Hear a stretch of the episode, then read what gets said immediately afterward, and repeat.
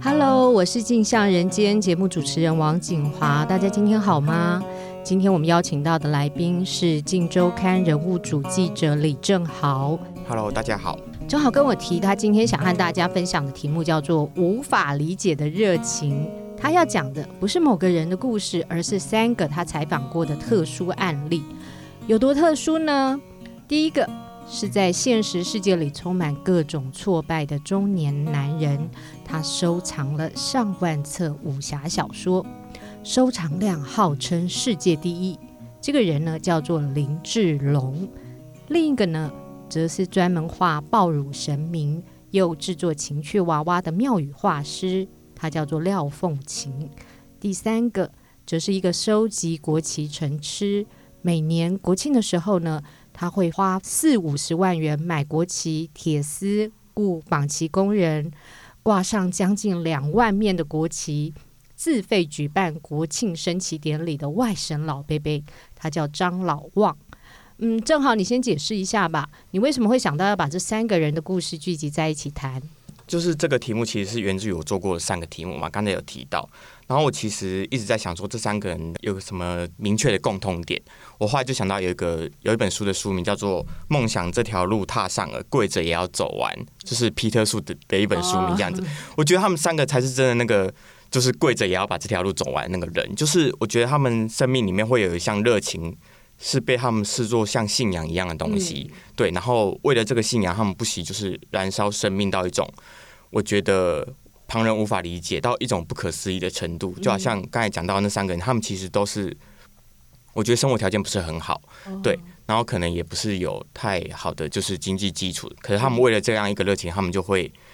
好像那个钱财真的是当做身外之物一样，不断的去投注，然后。燃烧成一种很难不让外人看见的一个模样，嗯，对。然后我就觉得，哎，这三个人好像是可以共同当做一种代表性，是这个世界上有一类像这样子的人。其实，呃，我我想要提一部电影，就是杨德昌的《一一》，对啊，它里面有一段是最后那个小男孩杨洋跟他外婆过世的时候，他跟他讲一段话。然后我每次在采访的时候，我都想到这段话，我就我都觉得他超级感人。他就说。他跟他婆婆讲说，未来的梦想是要去告诉别人他们不知道的事情，然后给别人看他们看不到的东西。对，然后我就觉得他讲的这两段话，真的就好像在记者在做的事情一样。然后我就觉得，我采访过这么多的题目，像这样这三个最刚好是符合那种别人看不到或者是别人不知道的事情。然后我就觉得，哎，这三个题目好像可以放在一起来讲讲看。是。我想啊，呃，有一些听众也许还不是那么了解这三个人的故事，我们就一个一个来谈吧。先谈谈老武侠书店的林志龙，他是个怎么样的人？他有一些什么样的特殊性吗？呃，他最大的特殊性当然就是他开了一家书店。那我们知道，在在现在这个时代里面，你要开一间开一间书店，其实就是要心脏很大颗，嗯，因为你可能根本就书就是真的太难卖了，嗯，然后他竟然还只就是。只做武侠小说这件事情，他也不卖哦，他只出租。嗯，那你就知道这件事情其实根本就没有办法赚钱，他没有办法养家。嗯，他有前妻，有两个孩子，然后现在又娶了老婆，有还有一个新就是女儿在在念小学。嗯，我就想说，这个人到底要怎么样，是怎么样利用这件事情，让自己好像安稳的生存在这个世界上？嗯，他书店的月收入大概多少？我觉得大概不会超过五千块。其实，其实他的客人非常少，而且他又说他很挑客人，他一定要确定那个人是对武侠小说有热情的，然后才愿意租给他，然后用月租的方式。所以我后来问他说，现在大概有多少的租书的人？其实非常非常少。然后我去采访他两次，每次都聊很很长时间，根本就也没有任何人上门。没有人上门。对。可是，在那之前，我们就很好奇这件事情，就是这个人到底是怎么样。靠着这家书店生存下来的，嗯，所以就决定要去跟他聊一聊。嗯，对对对，然后就开始这个这个题目这样子。嗯，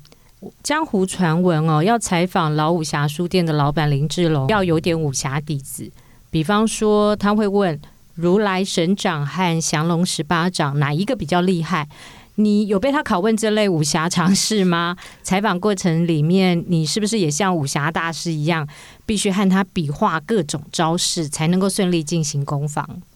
我真的很很庆幸他没有问我这个问题，因为那时候就是同事有提醒我说，如果你回答不出来的话，他可能就对，他可能就不不接受你的采访，所以我还特别做了一下功课，就至少我知道要怎么回答这一题。到底是哪一个比较厉害？对，呃，是那个路外生长，哦、他他有他自己的一套一一套那个解释，但我觉得这根本就是他自己个人的脑补这样子。那我。可是我当下又又觉觉得说，我只知道这一题的答案。如果他真的问了我别题，我就完蛋了。因为说实在，我觉得大部分人还是只只看过金庸，像我就是只看了金庸这样子。他如果真的问了我其他问题，我就一定完蛋。对，当然还有没有，他就是很很自然让我进去。对，那他其实是我呃来这份就是做记者的第一个真正的大题目，所以我做的方法还蛮土法炼钢。我就是直接坐到那里面，然后跟他聊天，就是。漫无目目的的这样子随便乱聊，因为第一次去出访其实没有拍摄影的嘛，所以就我就觉得就是把所有的材料都收集起来这样子。嗯、那我那时候印象很深刻是，他就是会他看到你来，他就泡一壶茶，嗯、然后因为他他的牙齿有点松动，就是那时候的状况其实是。你会知道他那个经济状况是连我的牙齿坏掉我都没有办法去补他的，然后他就一直用他的手指去摇他的牙齿，一直摇一直摇，然后摇完之后呢，又抓那个茶叶泡茶给你喝，所以我就一直觉得超级可怕。然后，然后他又疯狂的抽烟这样子，然后就是整个可能一聊就是三个小时。然后你问他你为什么开书店，然后他就开始从他年轻的时候开始讲，然后讲他为什么开书店，书店有多难经营，然后以前做过什么行业，去卖灵骨塔，就就。就是你问 A，然后就回答到 Z 去，而且可能回答到最后，他就就问你说：“哎，那你刚才问的是什么？”他都已经不知道你在问什么了。然后你就整个采访的过程就会变得变得很很痛苦，尤其你在打逐字稿的时候，就会发现他一直岔题。嗯。但是我觉得这个就是我们这次要讨论这个无法理解的热情的人里面一个很重要的特质，就是他们有很强大的那个倾诉的欲望。嗯。他会觉得说：“啊，我我这么努力的燃尽我的生命在做一件事情。”然后终于有人好像看见，稍微看见我了，对，对我有点好奇，我就要啊想办法找到一个听众一样的疯狂的讲，然后有很强大的表演欲，嗯，就是要跟你讲他的生命是如何如何的了不起吧？嗯，就他他当然还是觉得他做了一件很了不起的事情，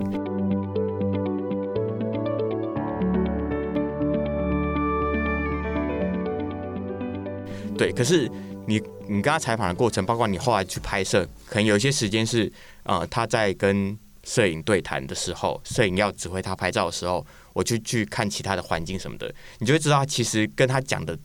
的内容有很大的一个反差。比方说，他的书店好像经营的哦、呃、风风火火，然后很我的藏书量世界第一什么的，可是你稍微翻一下，你就会一只蟑螂就这样跑出来，或者是有一有一部分的书就跟他晾的衣服放在一起。就整个状况是非常非常不好的，嗯、对。那那这个状状况，其实我那时候给他的一个形容，就是我觉得他的自他的自信是演出来的，嗯、他那个自信其实是有有缺角的。嗯、对，那这个状况其实后来就是我跟他一起去拜访另外一个专门研究武侠小说的学者，叫做林宝存的时候，嗯、他那个缺角就是被撕开了，就是那个人就是会很直接讲说，哦，其实你的那些收藏。根本就不值钱，就你你你收藏的是大开本，真正值钱的是小开本的东西。记得我们去拜访完那个学者的当天晚上，他就忽然间传赖给我说，呃，他就有点尴尬说，哦、呃，就是今天长谈之后很多话，我想要再跟你补充一下这样子。嗯、那你就知道他其实呃没，他很害怕，你就用那个最后碰面的状况把他下了一个定义这样子。他觉得如果你对我这个人还有我的事业最后的印象是停留在。我收藏的东西根本就不值钱的话，嗯、他会觉得很不甘心。嗯、对，然后我我当然就是马上安慰了他一下，这样子。然后后来他就传给我说：“英雄路孤寂，男儿当自强。”就你就觉得你怎么连传讯你都很像飞鸽传书一样，就是 真的就是整个人活在那个那个武侠的世界里面这样子。那所以后来我们也也就会想要在文章里面稍微去提到说，他到底为什么会。人为什么会走到这一步？嗯，就是我觉得这是很多采访最重要的一个关键，就是你可以把他的故事讲得很清楚，但是你要去再找出一个他可能自己都不晓得的那个原因。那也是今天这三个故事会有的一个共同点，这样子。你分享的第二个案例是廖凤琴，我知道他是一个很特别的庙宇画师，他会把观世音画成抱乳神明，把仙女呢画成乳头外露的模样。他也在家里做各式各样非常熟艳的情趣娃娃。他到底为什么要冒着被骂老不休的风险？他为什么要这么做？我觉得他根本就不怕被认为是老不休。我觉得对他来说，生命中最可怕的一件事情就是没有被看见。你只要看见我了，就是我觉得就是一种怀才不遇的心情吧。他觉得我有这么强大的功夫，就算你要觉得我是老不休，你要觉得我怎么样都可以，你只要不要没有看见我就好了。对，所以我其实在一个蛮呃，就是蛮急的情况下，马上联络他，然后就去采访他了。那那个配合的程度真的是会。吓一跳，就是他接到你的电话，他也不晓得你的来历是什么。我记得好像是今天打电话给他，明天就想要去去拜访他这样子。嗯嗯，他马上就是哦，没有问题，你们赶快来有什么？然后我们去的时候，他是直接在门口迎接我们，因为我们开车去，然后稍微有点迟到了。我不晓得他在那个门外等我们等了多久，可他就是在外面一直引颈期盼的我们到来这样子。所以我觉得他根本就不在乎那些所谓的评价，他只要被看见就好了。嗯，对，了解。嗯。你刚刚有提到啊，这类的题材虽然非常有趣，但是一不小心就会被处理的很低级，然后甚至是用一种猎奇的方式来处理。那你是怎么处理的？你怎么看廖凤琴这个人？我觉得我就很像是一个观众在看一个人做他自己的表演这样子，因为我刚才讲他在外面迎接我们嘛，然后进去说，因为你一进他家门，两边就是两排的情趣娃娃，而且是非常的我们。后来处理那个版面的时候是需要做一些处理的，都要打马赛克，都是非常直接的，都要打马赛克，对对对，全部外露这样。可是然后他就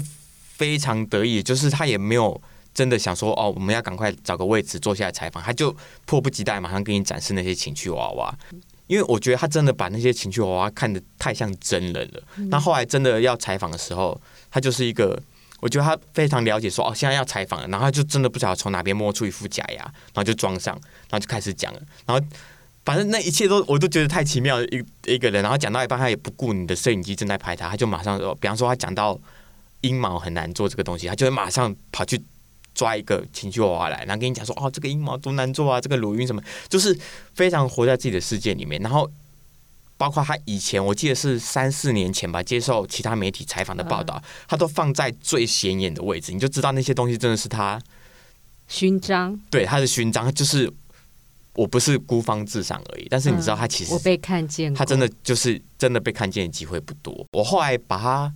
就是稍微了解他人生故事之后，我就用了一部电影来形容他的整个状况，就是那部那部电影叫做《充气娃娃之恋》，他是一个男生，他就是也是生命中受了一些伤，然后后来他就。视觉失调了，他有一天就忽然间带了一个充气娃娃回家，说：“这是我女朋友。”而且很认真的把他的身世都讲了一遍。然后他的哥哥就觉得说：“天啊，我的弟弟疯了，我要怎么办？”然后就把他送去送去医院。那我觉得那个那个医生其实蛮，因为他们就是一个小很小的小镇，大家的感情都很好。然后那个那个医生就做出一个判断说。我们全部人要跟着他一起演，嗯、所以那个充气娃娃后来变得超忙，他还选上什么社区里的什么委员啊，然后去医院探视病童，然后去学校跟小孩子讲故事，什么就是整个人整个村的人都把他当做一个真实的人物去配合演出。然后后来那个男主角就有点像是好像在这个过程中感受到被爱，所以他就那个冰山就溶解了。可是现实生活其实没有这么温暖的事情，我觉得很难。那我觉得廖凤琴就是那样子的一个人，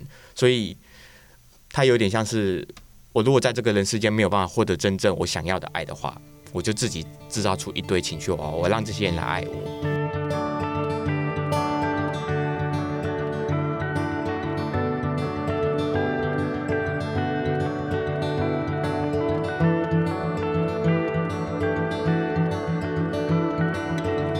第三个案例是疯狂收集国旗的张老旺，他其实上过不少媒体。但我我想有些听众可能还是不太认识他，你先为大家介绍一下他为什么这么疯狂，他对国旗到底有什么情意结啊？他就是呃，就是他他爸爸以前是军人嘛，在那个国共内战的时候打仗，嗯、然后后来就是一路一度就是退守，一直到滇缅那边变成孤军这样子，所以他对国旗的那个呃感情，最一开始的印象其实是。那个国旗很像是一个家的代表，就是他妈妈会跟他们的传令官说：“今天如果打仗，我们我们呃走散了，那如果我先生还活着的话，你你就把那个国旗放在一个就是最高的地方，有点像山山林线或什么的，那我们就看着国旗去找我们的就是先生跟张老王的爸爸这样子。所以对他来说，国旗就很像是一个家的存在。可是后来他就十一岁的时候来到台湾，然后定居了。但你台湾其实跟他想象中的那个所谓的故乡中国，那个状况是很不一样的。尤其这几年台湾的呃，比方说台独意识，嗯，本土意识，对对对，越来越强，然后甚至大家对国旗已经有一些不同的想法了。嗯、他整个人就好像活在一个错置的时空里面，对。然后，可是他还是非常非常的花很多很多的钱去把国旗就是收集起来，然后那个那个是壮观到，我觉得我我第一眼看到的时候，我就觉得。很惊人，听起来这三个故事的主角的确都有一股常人无法理解的狂热和执着。你选择把这三个题目放在一起讲，是因为你从中呃获得了什么样的体悟吗？嗯，对，就是呃这三个题目其实是各自独立的，然后时间也不一样。对，可是我在采访的时候就会一直想一件事情，就是人到底是是发生了什么事情会走到这一步？嗯、也就是我们刚才一直提到，其实他们三个人都会有一些。内心的创伤要去处理，他们处理的方式其实就是找到这个像信仰一样的东西，紧紧抓着它，然后不断的发展它。对我也很像某一种欲望的投射在那个里面。对，就是像廖凤琴就是就是这样子。对，因为呃，既然提到他，我就稍先稍微讲一下他的状况。其实就是他在初恋的时候，呃，因为自己的学历不好，所以就被女方的家长嫌弃。学历是多不好？我记得是只有到。国国小吧，嗯，对，就因为他就是很早就出来学当，对对，学学画画，学徒画那个电影看板，嗯，对，那后来他就一直觉得说，我一定要做一番大事业，嗯，让女方的家长瞧得起我这样子。可是，在那之后，其实整个电影看板这件事情就完全被被大头输出给取代，你就知道他其实一直抱着这样子的一个愿望，可是那个现实不断的不断的把他又挤压到一个。你其实没有办法真的出头，对，对，所以有一天他忽然间发现，哎，我做了一个情绪娃娃，竟然造成一些回响。呃，张老旺也是，因为我觉得采访他的过程中，最让我觉得心酸的是，他后来再娶这件事情，嗯、是我记得是年纪蛮大的时候再娶的，好像五十岁吧。然后我就说，那你为什么还要？就是、嗯、所以前妻为什么离开他？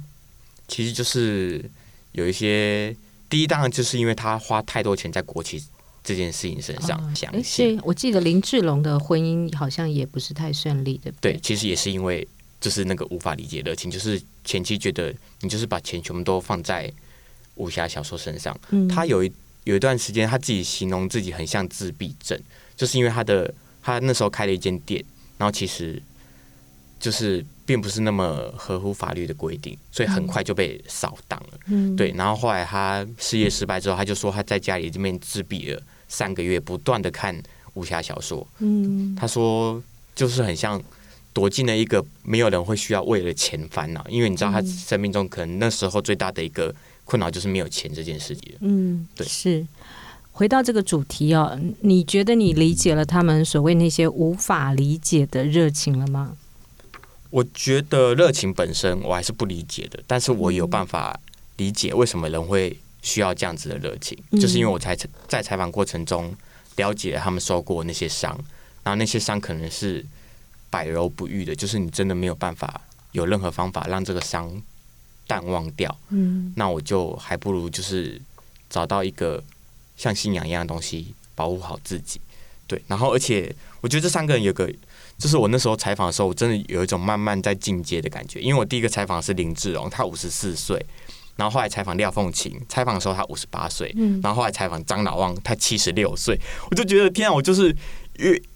每次采访那个受访者年纪都都越来越大，而且你会觉得更不可思议是，比方说像张老旺，他七十六岁了，他还在做这件事情，你就知道那个热情是真的是很像他生命的意义一样。啊，在这三个故事里面，最大的感触还是我觉得。还是有人这样子生活着的，他的他的生命其实只要抓住一个小小的东西，他就可以一直支撑着自己不断的前进。那虽然那个路越走越窄，窄到甚至是其他人没有办法介入的，呃，去看见他已经不足以满足他他需要被肯定的那个部分。所以后来其实我就采访了他们他的儿女，然后让儿女去讲说，其实他们还是很佩服爸爸在做这件事情。张老王也是，因为比方说。他的太太其实没有办法很理解他做这件事情，可是我后来跟他儿子讲的时候，他儿子就讲说，他其实能理解爸爸为什么要做这件事情，他就是在想念自己的爸爸，他就是那个乡愁。那我觉得，其实记者的理解都还不及这些孩子们真的说出他们对自己爸爸的那个那个看法。我不知道为什么那时候其实会有一点感动，就是你会发现他们把这个信仰紧紧的抓住。我们看见的只是这个部分，可是其实他们还有一个很大的需求，是希望自己身边的人能能够懂，那他们的孩子其实都能够懂。我就觉得至少做记者这件事情，我还帮他们完成了这个愿望。对，正好真的是一个很柔软的人哦。谢谢正好的分享。我一直有个感觉，好的人物记者既不该过分崇拜、仰望他的受访者，也不应该轻视任何受访者。他使用的应该是一种平视的眼光，不衡量、不审判，没有怜悯，也没有称赞，保持着一种干净、敏感和柔软的心，忠实的反映这个世界上形形色色的人。每个人的生命经验其实都可以当成我们的镜子，在这个世界上。不是只有那些功成名就的人，他们的生命故事才值得被报道，值得人们效法。反而往往是这些真实表达自己的小人物，透过记者近乎开肠剖肚，几乎把人的内里翻转过来的采访和报道，让我们可以更清楚看见人性是什么。我们或善或恶，或愚痴或智慧，或苦难或卑微。我们每个人其实也都可以成为他人的一面镜子。如果大家想深入了解《镜周刊》人物组报道的各种故事，欢迎大家到脸书搜寻“镜人物”，镜子的镜，人物故事的人物。欢迎大家按赞、设定、抢先看，你就可以每一周都看到精彩的人物故事。今天谢谢正好的分享，呃，也谢谢各位收听。下一次我们继续来听人物记者为我们说故事。